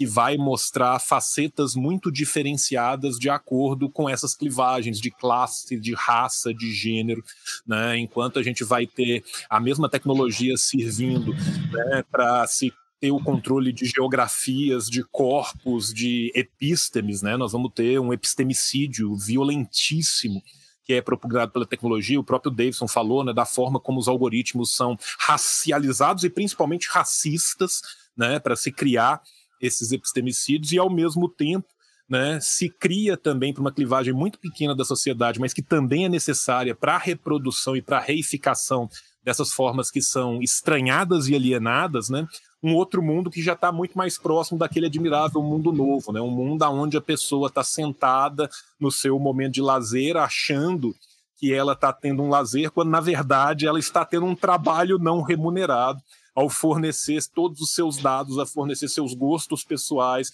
a fornecer todas as chaves de acesso para que ela seja mapeada e para que a ideologia possa ser cada vez mais reificada, né, nessa tentativa de uma prisão panóptica que também é o colonialismo digital. E uma outra coisa né, que permanece em todo o colonialismo a face mais cruenta do colonialismo sempre se mostra às suas periferias, né? Isso é indelével desde que o colonialismo existe, né? E isso também continua a ocorrer né, durante esse fenômeno aqui do colonialismo digital. E aí, no final da fala, eu vou pedir para o Walter também mostrar como que esse colonialismo digital vai se desenvolver nas cyberguerras, na necropolítica, nessa apropriação né, por parte do status quo visando a sua manutenção para isso. Deixa eu passar a palavra aqui, meu querido Walter Lippold. Palavra é toda sua, meu querido. Vá, fique à vontade. Em primeiro lugar, eu queria fazer um grande agradecimento a duas pessoas, né, a Karina Menezes, professora da UFBA e membro do uh, participa, né, integrante do Raul Hacker Club em Salvador, que é fez o nosso prefácio e também ao Tarcísio Silva, que foi que fez a orelha, o texto da orelha do, do livro. E agradeço muito a, a, a professora Karina, o professor Tarcísio, por participarem do, da nosso, do, nosso ensaio, da nossa obra. É, Tarcísio foi uma das nossas bases também sobre a questão do racismo algorítmico e fizemos um debate muito interessante né, com, com, com a obra dele. Mas nós estamos vivendo um cenário cyberpunk. Então é uma distopia do real. Eu sou dos anos 80, tá? Não sou tão jovem, você, você me chama de jovem, mas já estou com 42 anos, João. Então, nasci barra 80. E eu vivi, pessoalmente, toda essa, uh, essa década dos anos 80 e os desdobramentos da terceira fase da, da Revolução Industrial. A questão da literatura cyberpunk aparecia muito como estética cinematográfica. Os próprios livros do, do William Gibson, Neuromancer, né, uh, me atraíam muito. Essa estética né, da, da, do low life high tech, que é o que nós estamos vivendo hoje, um cenário cyberpunk low life high tech, onde a mais baixa condição de vida convive com a mais alta tecnologia. Esse é o princípio da literatura cyberpunk, por isso que nós na obra, defendemos que a internet, e isso veio da, da, da, de uma influência que nós tivemos também do Leonardo Foleto, lá do Baixa Cultura, mais um salve aí para o Foleto, todo o povo do Baixo Cultura, os clubes hackers, né, as rádios comunitárias, todos aí envolvidos com a circulação de ideias revolucionárias. E o folheto ele fala que nós estamos vendo uma ressaca da internet. Eu que vim dos anos 80, é, nós tínhamos uma visão de uma utopia, uma utopia tecnológica. E hoje nós estamos nessa ressaca, uma verdadeira distopia. E isso tem tudo a ver com uma das ideologias que nós dissecamos na obra, que é a ideologia californiana. As big techs estão lá no Vale do Silício, GAFAM. Google, que é a Alphabet Incorporation, Amazon, Facebook, agora Meta, Apple e Microsoft, entre outras, do entretenimento, streaming, por exemplo, a, a Netflix, e, e outras citadas aqui, né? Uber, principalmente. E essa ideologia californiana, ela é mescla de um modo bizarro liberalismo, um, uma espécie de determinismo tecnológico junto com aquela cultura boêmia de São Francisco, hippie. É uma, uma amálgama assim muito estranha, mas deu muito certo essa coisa que nos venderam, e aí até a gente analisa o, a, o famoso a famosa peça de public, peça publicitária, a propaganda da Apple, do Macintosh em 84. É, ela foi lançada no Super Bowl, no final do Super Bowl, e aí o que acontece? É vendida uma ideia, essa ideologia californiana, de que aquele capitalismo cinza, fordista, está superado e agora você pode usar bermuda dentro da, da Big Tech que você trabalha, tem mesa de sinuca, de pinball, fla-flu, pode tomar uma, uma lata de Coca-Cola, comer uh, um Big Mac ali dentro, não é mais aquele aquele Fordismo que aparece, por exemplo, no clipe do, do Pink Floyd, né, na, naquela escola cinza que transforma as crianças dentro da linha de montagem uh, em, em, linguiça, né, não é? Então vende-se isso. Essa é a ideologia californiana. Nós estamos num estado de liberdade e hoje o capitalismo ele explora a liberdade é uma tecnologia de poder inteligente que explora a liberdade, a comunicação, a vida é ludificada. Tudo é jogo agora, gamificado. Né? Você ganha um emblema, você está lá no Uber, ganha um emblema, você ganha tal emblema e você, você ascende a um novo nível. Essa gamificação, essa ludificação da vida, nós também dialogamos muito criticamente com autores não marxistas, sem problema nenhum. Por exemplo, Byung-Chul Han, uh, filósofo sul-coreano. Nós dialogamos muito com o conceito dele de psicopolítica, dialogamos muito com o conceito de necropolítica do, do Achille Mbembe, mas sempre tentando detectar certas questões, certos silêncios, porque nós não estamos vivendo um, um, só um paradigma de poder, estamos vendo um modo de produção capitalista com relações de produção, produção concretas. E, e essas características uh, da ideologia californiana nós detectamos nesse discurso, nessa ideologia uh, das big techs. É, agora você é um empresário de si. A questão do empreendedorismo, da uberização, da plataformização da economia é exatamente isso. O Byung-Chul Han ele chega a um ponto de dizer que a luta de classe está sendo internalizada no sujeito que hoje você se auto-explore. Por isso que o neoliberalismo, o capitalismo, atualmente, ele é ele tem um poder inteligente. Antigamente tu tinha um poder da negatividade no Fordismo, por exemplo. Você não pode fazer isso. Agora a ideologia é você pode ser o que você quiser. Você pode tudo. O poder do positivo não tem limites.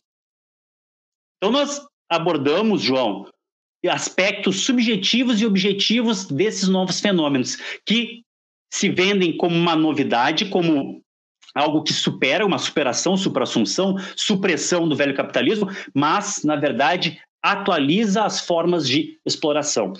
É, o, a internet, ela, a, o ciberespaço, a internet nasce na Guerra Fria. Né? O pessoal fala muito de socialista de iPhone, mas poucos falam do capitalista com é, é satélite, porque quem lançou o primeiro satélite nós sabemos quem foi. Né? Em 67, o glorioso Sputnik é lançado pela União Soviética, e é por isso que hoje nós podemos nos comunicar, fazer essa comunicação, inclusive, que estamos fazendo agora aqui. Então, tem o, tem o socialista de iPhone, o pessoal fala, mas não falam do capitalista de satélite. Isso apavorou os Estados Unidos. E aí foi criado o DARPA, o Departamento de uh, de desenvolvimento de pesquisa avançado, ARPA. E da, do DARPA surgiu a ARPANET. A RAND Corporation, que é um think tank militar dos Estados Unidos, que tem né, aquelas relações uh, nebulosas de Estado, do privado e do público, como a gente vê nos Estados Unidos, aqueles lobbies poderosos, eles também criaram uma, uma, uma, uma rede, uma rede descentralizada que, em caso de ataque nuclear, continuaria é, se comunicando. Inclusive, na época foi criado o que hoje a gente conhece como Deep Web, a misteriosa Deep Web, a rede Tor, Tor Onion, como chama, que é esse programa, esse aplicativo que permite você navegar anônimo e também acessar os sites né, e, e, fóruns, etc., da Deep, da famosa e temida Deep Web. Então, já naquela época foi criada essa camada, inclusive para espionagem, para uma série de, de outros tipos de ação. E com o fim da Guerra Fria, ela, essa rede foi sendo, uh, ela foi encaminhada, já tinha uma ligação com as universidades nos Estados Unidos, e aí ela vai ser a base, junto com a rede Cyclades da, da França e a rede comercial NFL uh, da, da Inglaterra, que era uma rede mais científica.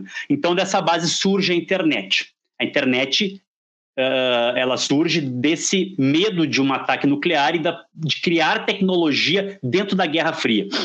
Então, os anos 80 nos traz toda essa, essa. É, e aí vem os filmes, né? Eu nasci nos anos 80, que eu vi Robocop, a OCP Corporation, Exterminador do Futuro, é, Mad Max, né? Eu vi os primeiros lá, com Mel Gibson, o primeiro, todo aquele colapso, né? Esse, essa, esses cenários apocalípticos, o próprio Blade Runner, que é uma releitura do o filme né, do Ridley Scott, que é uma releitura do conto do Philip K. Dick a questão da, da, da, mão de obra, né? os replicantes, que são androides, se revoltam porque são explorados pelo ser humano. Então, essa tônica presente também em Matrix, né? essa tônica do mito prometeico, do Deus ex machina, nós também fazemos uma crítica, inclusive trazendo aspectos do ludismo do século XIX. Questão dos trabalhadores destruindo as máquinas.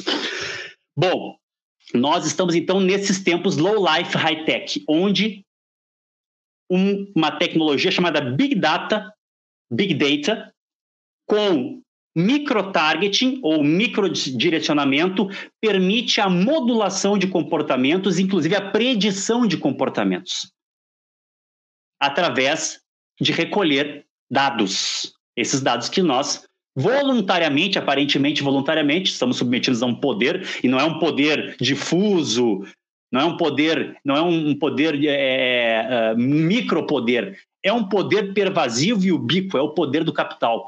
Essa unidade na multiplicidade, unificada sobre a questão da mercadificação da vida. É, esse Big Data permite acessar o inconsciente digital. Eu não sei que eu cliquei na semana passada, onde eu passei meu, meu dedo no touch, no mouse, ou enfim. Mas a, esse tipo de tecnologia hoje permite recolher onde teu olho está fixado, por que, que olhou para aquela publicidade e não clicou nela? Então, nós estamos no momento em que existe uma contradição entre ciberespaço e cibertempo. O cibertempo, né, ele ainda é regido por questões fisiológicas, por questões do tempo humano. Já o ciberespaço, ele Bom, hoje, só para dar um dado para vocês, pessoal que joga, joga games aí. Esses dias eu estava vendo um dado que, se pegar todos os servidores de Minecraft, minha filha adora jogar, inclusive ela quer jogar comigo depois aqui. Minecraft, aquele jogo open world de, de blocos de pixelizados, é maior que a superfície de Plutão, só os servidores desse jogo. E agora, com o advento do metaverso, onde querem que nós sejamos avatarizados, trabalhando dentro do ciberespaço, como já desde a pandemia já estamos nesse processo cada vez mais acelerado de ser mediado pela tecnologia digital. Toda a vida é mercadificada, a comunicação é mercadificada. Então aí opera também esse poder dessas corporações, dessas big techs, que vêm com esse discurso, com essa ideologia de uma potência benéfica. O Google é benéfico, capaz que o Google vai fazer alguma coisa. Lá no livro do Julian Assange, né, quando ele, ele fez a conversa, o Wikileaks encontra Google, ele traz muito essas questões, inclusive até hoje, né, pagando com sua própria vida, com a sua própria liberdade, ter trazido aí uma questão jornalística, trazido à tona os crimes de guerra no Afeganistão, entre outros vazamentos importantes aí do Cable Gates, uh, da Wikileaks. essa, essa, essa defasagem de cybertempo e cyberespaço, essa exploração da psique humana, porque nunca tinha sido possível explorar a psique humana, o inconsciente, agora com o Big Data é. Isso adoece em massa. Isso causa burnout, depressão, déficit de atenção. O Byung-Chul Han, entre outros autores, traz, o próprio Bifo, traz essa questão. Né? Não seria essa pandemia de questões uh, de patologias né, da mente fruto de uma sociedade que explora a psique? O home office, o momento que a tua casa é colonizada pelo mundo do trabalho. Então, nesse sentido, essas tecnologias, como o próprio Davidson falou aqui para nós, trazem a possibilidade de usar Big Data com microtargeting. Ou seja, eu recolho dados, foi aí que consiste o, escândalo Cambridge Analytica, que pegaram dados de milhões de usuários da, da, do Facebook, assim como provavelmente quando atacaram o Conecta SUS, Conecta SUS aqui no Brasil, uh, no Brasil há pouco tempo atrás, estavam recolhendo dados de vacinados e não vacinados para a campanha que está já acontecendo para a eleição brasileira. O que, que acontece? Eu sei quem gosta do quê, e aí eu direciono marketing, propaganda numa verdadeira economia da atenção para aquela pessoa. Ela vai ler o que realmente gosta. É assim que o Google se tornou o que é. Criando perfis de, de marketing. Olha, o Walter vai lá e procura é, Fanon, procura Argélia, tá? procura uh, comida é, chinesa. E aí vão fazendo meu. Pô, quando surgir um, um, um AdSense, uma propaganda de comida chinesa, manda para o Walter, porque provavelmente ele vai clicar ali. Então, essa economia da atenção, ela é a tônica desse momento que nós estamos vivendo. E daí surge a figura nefasta do Steve Bannon, que sacou muito bem isso. A esquerda marxista ainda estava engatinhando, os anarqui... inclusive é bom dizer isso, os anarquistas estavam muito adiante na questão da crítica à tecnopolítica, ao tecnofascismo, a questão do vigilantismo digital, a importância de conhecer o, mundo do software livre, o hackativismo, e nós do campo marxista estávamos muito distantes disso, e isso me preocupou muito. Agora temos muitas publicações, debates acontecendo cada vez mais, isso me traz uma esperança, porque essa figura nefasta do Bannon criou um método, o método Bannon, que é o método de usar fazendas de celulares, fazendas de cliques, usando Big Data, ou né, recolhendo dados e microdirecionamento. O fulaninho é a favor da uh, liberação das armas, né, quer andar armado por aí. E aí, ah, esse aqui, ó, manda isso para ele. O outro é contra imigrantes, é, é, xeno, é, é xeno. Manda, então, tu direciona com microtargeting. E aí é muito mais eficiente. Então, é essa, essa questão toda do, do Bannon, ele ensinou a família Bolsonaro, o clã Bolsonaro, como fazer isso, e deu muito certo no Brasil. Fazendas de clique, disparos em massa. Por isso que a gente sempre, a gente tem que dizer, também é culpa das, das companhias de comunicação que fazem o seguinte: ah, você pode usar o WhatsApp de graça, tendo o plano da Claro, da Oi, da Vivo, etc. Né? Também teve isso, porque muitas pessoas só usam o WhatsApp, Facebook, por quê? Porque não pagam dados. E aí nós chegamos em outra questão, a questão do conceito que nós lançamos nessa obra, acumulação primitiva de dados. Nós estamos numa fase de violenta acumulação primitiva de dados. Ao mesmo tempo que lá na região do Lago Kivu, na fronteira entre Ruanda, Burundi e Congo, né, desde a época do, dos terríveis eventos em 94 do, da, da Guerra Civil entre Batutsi e Bautu, e os colonialistas, desde a época dos belgas, genocidas, que empreenderam um verdadeiro genocídio no Congo, entre outros lugares, entre outras regiões da África, nós temos esse conflito sendo cada vez mais alimentado pelo, pelo colonialismo e pelo imperialismo posteriormente. Por quê? Porque ali estão as minas de Columbita e Tantalita, o coltão. Quer dizer, o colonialismo digital não é só essa questão da, da do colonialismo de dados. Né? O colonialismo de dados ele é um elemento do colonialismo digital. E a África também está sofrendo no momento uma acumulação primitiva de dados.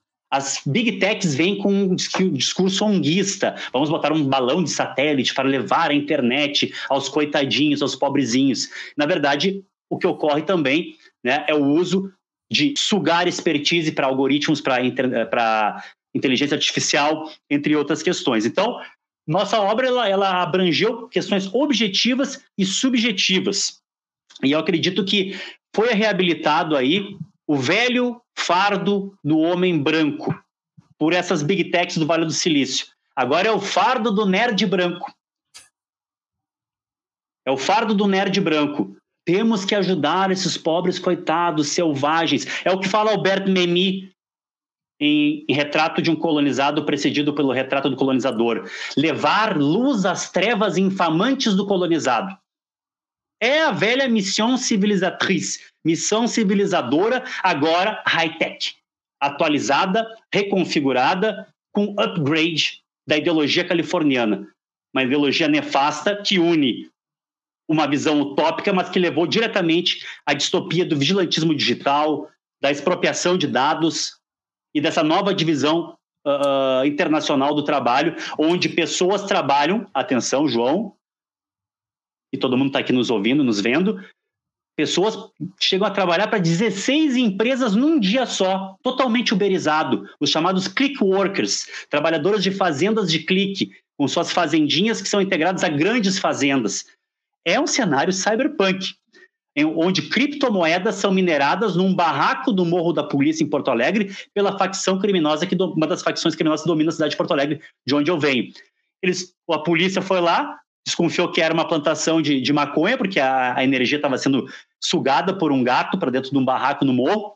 A casa era bem precária mesmo, e foram lá e estouraram a, a porta da casa, achando que era uma plantação de, de, de maconha, de híbrido, sei lá, e era uma fazenda e também uma, uma mineração de criptomoedas pelo, pela facção criminosa que estava lavando dinheiro. Que é coisa mais cyberpunk que isso? Low-like high-tech. Então, olha, a gente entra nas questões de NFT, blockchain. Como o Davidson falou, a gente também não fica só na crítica. Nós propomos, partindo de Fanon, do Sociologia de uma Revolução, uma descolonização da tecnologia. Fanon analisou a mídia, a comunicação, o rádio, a técnica.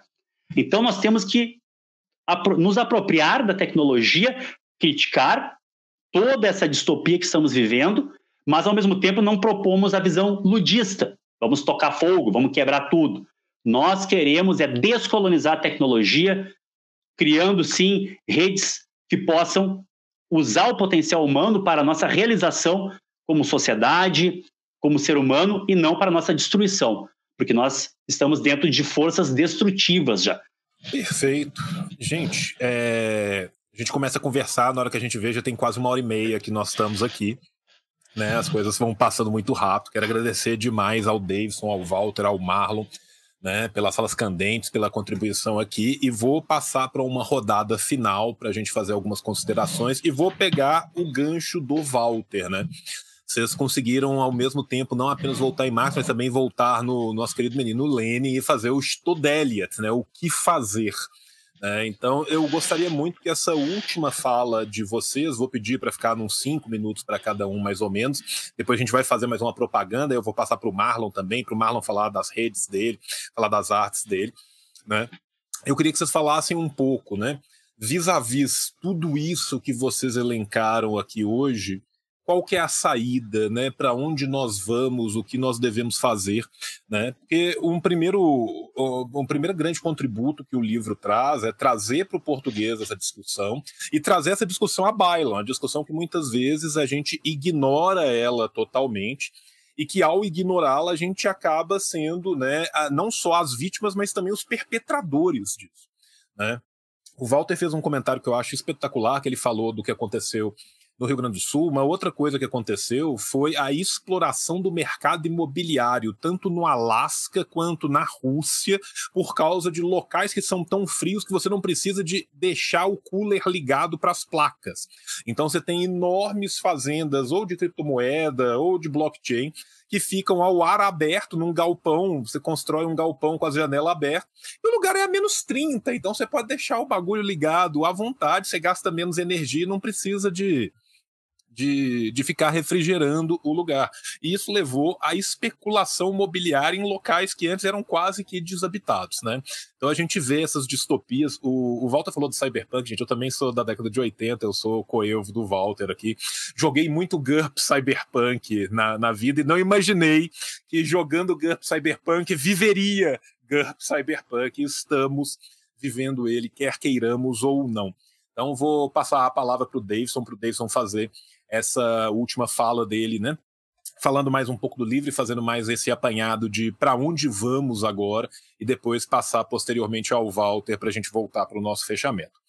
Deixe a palavra está com você, meu querido. É, pensando com o bom e velho Barba, né? O, o para onde vamos depende de uma análise muito rigorosa do onde estamos, né?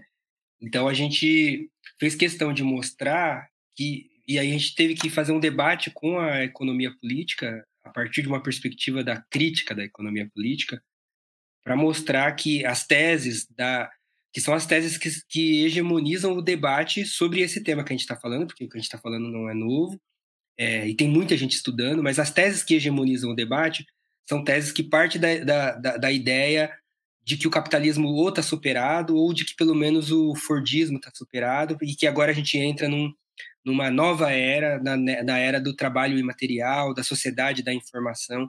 Então, uma tarefa que a gente, que a gente encampou no livro foi de, é, de enfrentar essa literatura, é, não por princípio, porque ela ia na contramão do Marx, mas foi mostrando o quanto que ela era incompleta, o quanto que ela partia da aparência, mas ela não conseguia captar a essência. A essência é o fato de que essas novas tecnologias, elas não é, envelhecem a teoria do valor, mas elas mostram o quão a teoria do valor é, é muito mais intensa do que a gente imaginava. Então, as tecnologias ampliam a intensificação da, explora, da exploração, ela, elas ampliam, é, é, é, é, elas intensificam a aceleração dos ritmos de vida, elas intensificam a, a, automação e elas tornam a vida mais desumana. Né? Então, tem algo aqui que ainda é a, a teoria do valor. Estamos falando da teoria do valor. E aí, é, é, há muitos estudos falando, né, que, por exemplo, é, que agora as novas formas de poder são informacionais e que inform a informação é, é, ela é intangível, né? O nome intangível tem a ver com aquilo que não pode ser pego, que não pode ser quantificado, né? Então, você tem uma informação, ela pode ser, esse vídeo pode ser assistido infinitas vezes, né? Você não, você, ele não é tangível como seria, por exemplo, um vídeo, uma fita cassete, como seria é, uma, é, um CD, um compact disc, né? É, ainda que o CD possa ser copiado, mas a, a informação ela tem uma outra natureza. E, e, e a, a, a, gente foi obrigado a enfrentar essa discussão e pensar qual é a tangibilidade do intangível, porque o que ficou óbvio foi que mesmo o intangível, mesmo a informação, ela depende de uma base material para existir. É, sem eletricidade, por exemplo, a gente não tem, a gente não consegue conversar aqui. E não só a eletricidade do nosso computador, né? Mas a eletricidade que resfria o, os provedores da, da, do StreamYard, do, da Google, da, do YouTube, por exemplo, né? Nesse exemplo que o João trouxe, né? Então, esse, esse exemplo é interessante, porque muita gente fala ah, a criptomoeda é uma moeda limpa, por exemplo, porque você não precisa imprimir o dinheiro. Mas para minerar a criptomoeda, é, e, e, a gente não tem tempo aqui para explicar o que seria a mineração da criptomoeda, mas para produzir novos blocos de, de, é, de, de, desse tipo de dinheiro, a gente tem que a gente precisa de um computador físico, um computador gigante, um computador, um mega hipercomputador que consome uma energia desgraçada. Né? Então, hoje, é, existem algumas fazendas de mineração de criptomoeda, a gente não tem só o Bitcoin, tem vários tipos de criptomoeda, e as fazendas, algumas fazendas de mineração já gastam mais energia do que alguns países, do que a Bélgica, por exemplo. Então você tem um, uma, uma, uma, um ataque ao meio ambiente, mesmo no intangível. Para o intangível existir, ele precisa do, do, tangível, ele precisa de eletricidade, mas ele precisa, sobretudo, das matérias-primas que fazem o computador, os cabos da fibra ótica que fazem, e essas matérias-primas continuam sendo extraídas da, da, das formas mais violentas possíveis, né? O exemplo que o Walter traz do Congo, o Congo segue, segue se investindo em ditaduras no Congo é, até hoje por conta dessas tecnologias, por conta dessas matérias-primas que viabilizam as tecnologias da informação. Então, quando a gente vê um teórico dizendo que vamos falar de capitalismo imaterial, é estranho, porque o golpe da Bolívia foi para obter acesso, o golpe foi para obter acesso às matérias-primas que vão usar na, se utilizar na, nas baterias do carro da Tesla. Então, esse intangível, esse inteligente, ele ocorre, ele só existe, ele, ele ainda respeita as leis da física, ele só existe a partir de uma base material. Então, o que fazer tem que considerar, ao mesmo tempo, o que, que esse intangível traz de novo, e ele traz novidade, porque agora ele permite o roubo, de, a expropriação de dados, ele permite, como o Walter colocou, novas formas de dominação e, e indução de comportamento, né? previsão e indução de comportamento. Ele permite novas formas de dominação e, e, é, e, opressão. Então, você tem uma demanda aqui que não é só é, aquela convencional que a gente está acostumado, você tem novas formas de manipulação política, mas essas novas formas ainda dependem das velhas, da velha divisão do trabalho, da velha exploração da mais-valia, ainda, de, ainda depende da, das velhas tendências que surgem lá no século XVIII, da, da, própria sociedade capitalista. Então, pensar o que fazer implica, ao mesmo tempo, né, é, entender a, a, a, a, concretude dessa sociedade. A concretude dessa sociedade é essa que passa, inevitavelmente, pelo lugar que as tecnologias da informação assumiram na luta de classes e, e nas, no conjunto das lutas, porque a luta antirracista também passa por aí. Esse é um ponto. O outro ponto que a gente vai explorar, e aí o Fanon vai ser fundamental para nós, né, como o Walter já colocou, é que a, a perspectiva fanoniana da tecnologia é dialética, né? Ele consegue, ao mesmo tempo, criticar o uso é, político da tecnologia no colonialismo, o quanto que os colonialistas usavam o rádio, usavam a, a medicina, usavam as, as, te, as, tecnologias ocidentais como forma de dominação e negação de humanidade, mas a resposta dele não é uma resposta maniqueísta, tipo assim, bom, então se a, se a tecnologia veio para cá para oprimir, então vamos voltar a uma época anterior a ela. Fanon sabe que isso nem é possível, mas também nem é viável e nem é desejável. Pelo contrário, o que é desejável é, é uma apropriação é, coletiva dessas tecnologias no sentido de uma, de uma emancipação. E isso implica descolonizar a relação com elas. Não é a questão para Fanon não é se o rádio era usado pelo francês para desmobilizar a luta, a saída não é abandonar o rádio, mas é, é montar um rádio da revolução, é montar uma rádio da, da revolução, né? E isso lembra muito Lenin no que fazer, quando o Lenin está falando do jornal. O, o, Lenin chega, se a gente lê o que fazer, ele, ele sugere que a gente monte uma empresa, porque para um jornal funcionar, numa sociedade capitalista, você precisa de uma estrutura de uma empresa. Mas a questão é como aquela, aquela estrutura vai funcionar para dar conta de uma tarefa que é, que é social. Mas isso implica não só e aqui tem um debate muito delicado, assim, que a gente toma muito cuidado, né? Que que é, é o debate sobre a, a, o fetiche da tecnologia. Porque é, a, a, é, e é um debate que rende muito, não dá tempo de falar aqui, o tempo já acabou, mas é, a tarefa que se coloca nesse sentido, ela não é só de socializar a tecnologia, mas ela é de discutir, inclusive, é, é o, o, desenho tecnológico.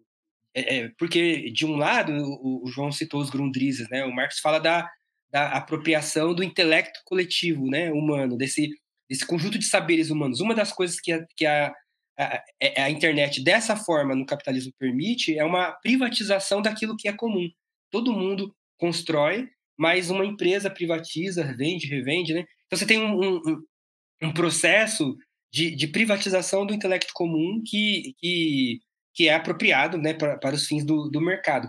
Mas esse, essa apropriação ela não é só uma apropriação neutra de um intelecto comum, ela é um redirecionamento dos desenhos tecnológicos para ampliar as formas de exploração. Então, é, e ao mesmo tempo, essas formas, essas novas tecnologias continuam sendo valor de uso, porque vamos lembrar do Barba, é, o valor ele, ele não, ainda que ele seja trabalho abstrato, ele não retira, a mercadoria continua contendo valor de uso, senão ela não tem função, senão ela não sequer vai ser trocada. Então, de um lado, essas tecnologias têm valor de uso. É, é, você ter a rede social, você poder mandar mensagem para outra pessoa em outra parte do mundo. O Walter está lá em Portugal, o, o João está em Minas, eu estou em São Paulo. É, é, a gente tem o Coba, eu não sei qual o estado que está, mas a gente está em vários lugares. Então, tem um valor de uso permite estar tá colocado que precisa estar a serviço da humanidade.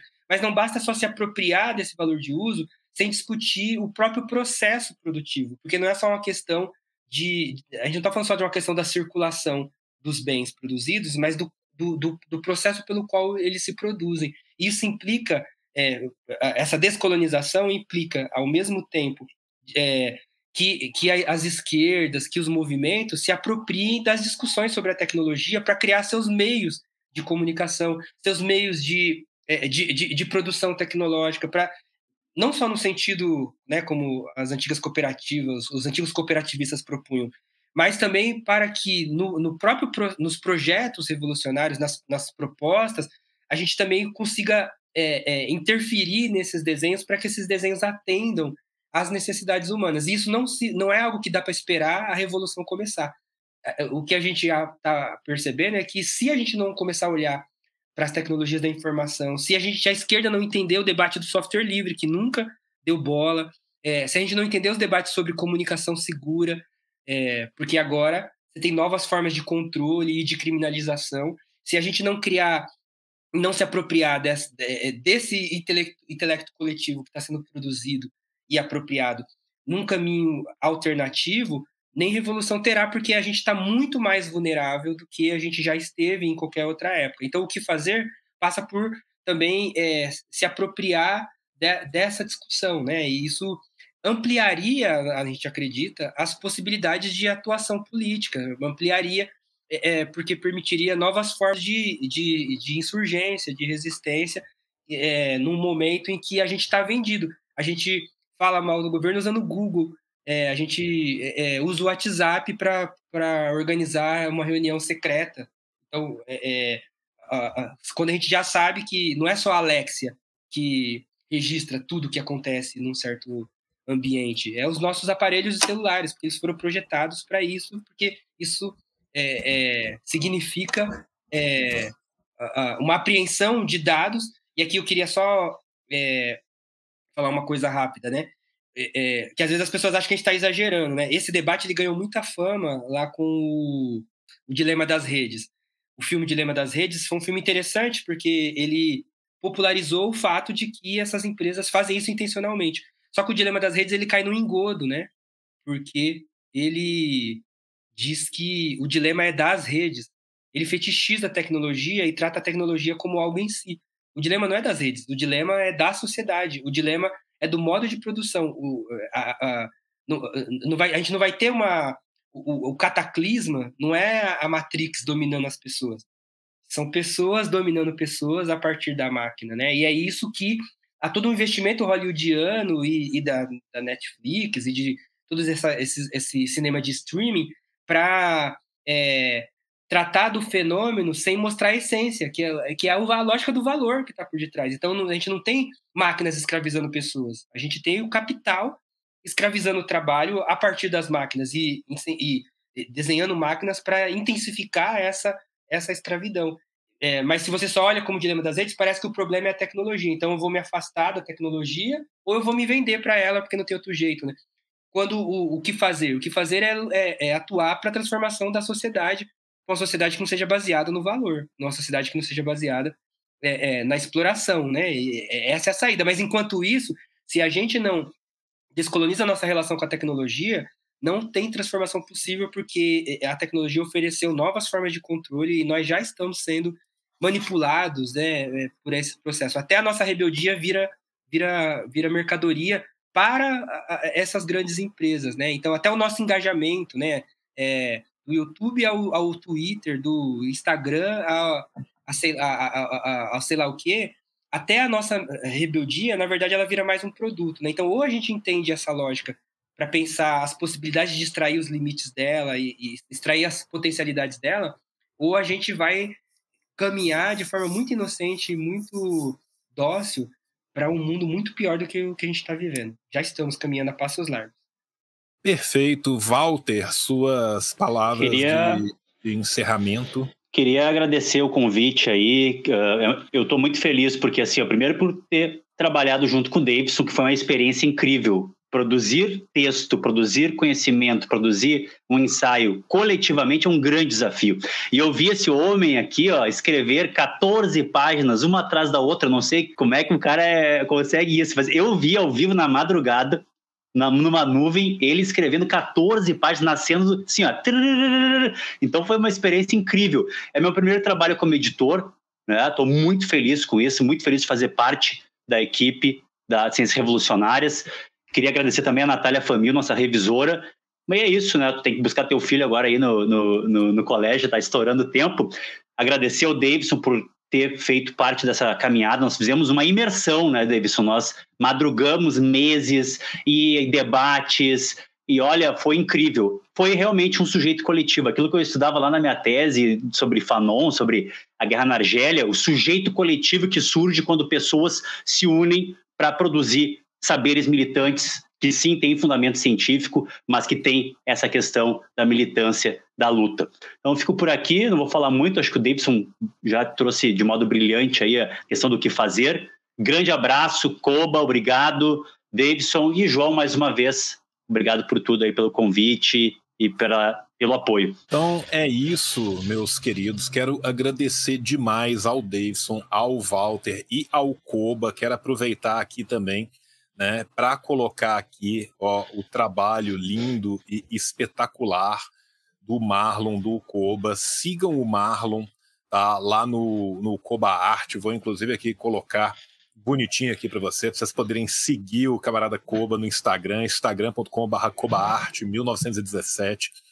Um puta trabalho que ele fez aqui no livro, também fazendo os trabalhos de diagramação, aqui os outros trabalhos né, do, do Marlon que são espe espetaculares, né? Eu tenho o prazer de ter feito livro com o Marlon. Marlon, muito obrigado tá? É, e agradecer a todo mundo que esteve aqui com a gente até o final. Né? E lembrando a vocês que estão no YouTube, que estão na Twitch, apesar disso tudo, a gente ainda precisa do apoio de vocês, então sigam o canal, compartilhem esse vídeo, façam com que esse conhecimento chegue no maior número de pessoas possível e principalmente, gente, entrem na loja da Ciência Revolucionária, cienciarevolucionárias.com/barra loja, use o cupom assim de o João e garanta o seu livro, que o livro está espetacular. Então é isso, jovens. Um beijo no coração de vocês. Até a próxima. Tchau, tchau. Gênio escreveu o Capital.